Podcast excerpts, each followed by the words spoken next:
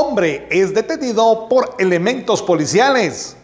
Cristian Francisco Kochik Ischop, de 22 años, fue capturado por agentes de la Policía Nacional Civil en la zona 5 de Santa Cruz del Quiché, en cumplimiento a una orden de aprehensión por el delito de hurto emitida el 20 de junio del año 2021 por un juzgado de Quiché. Desde Emisoras Unidas en el 90.3 reportó Carlos Recinos, primera en noticias, primera en deportes.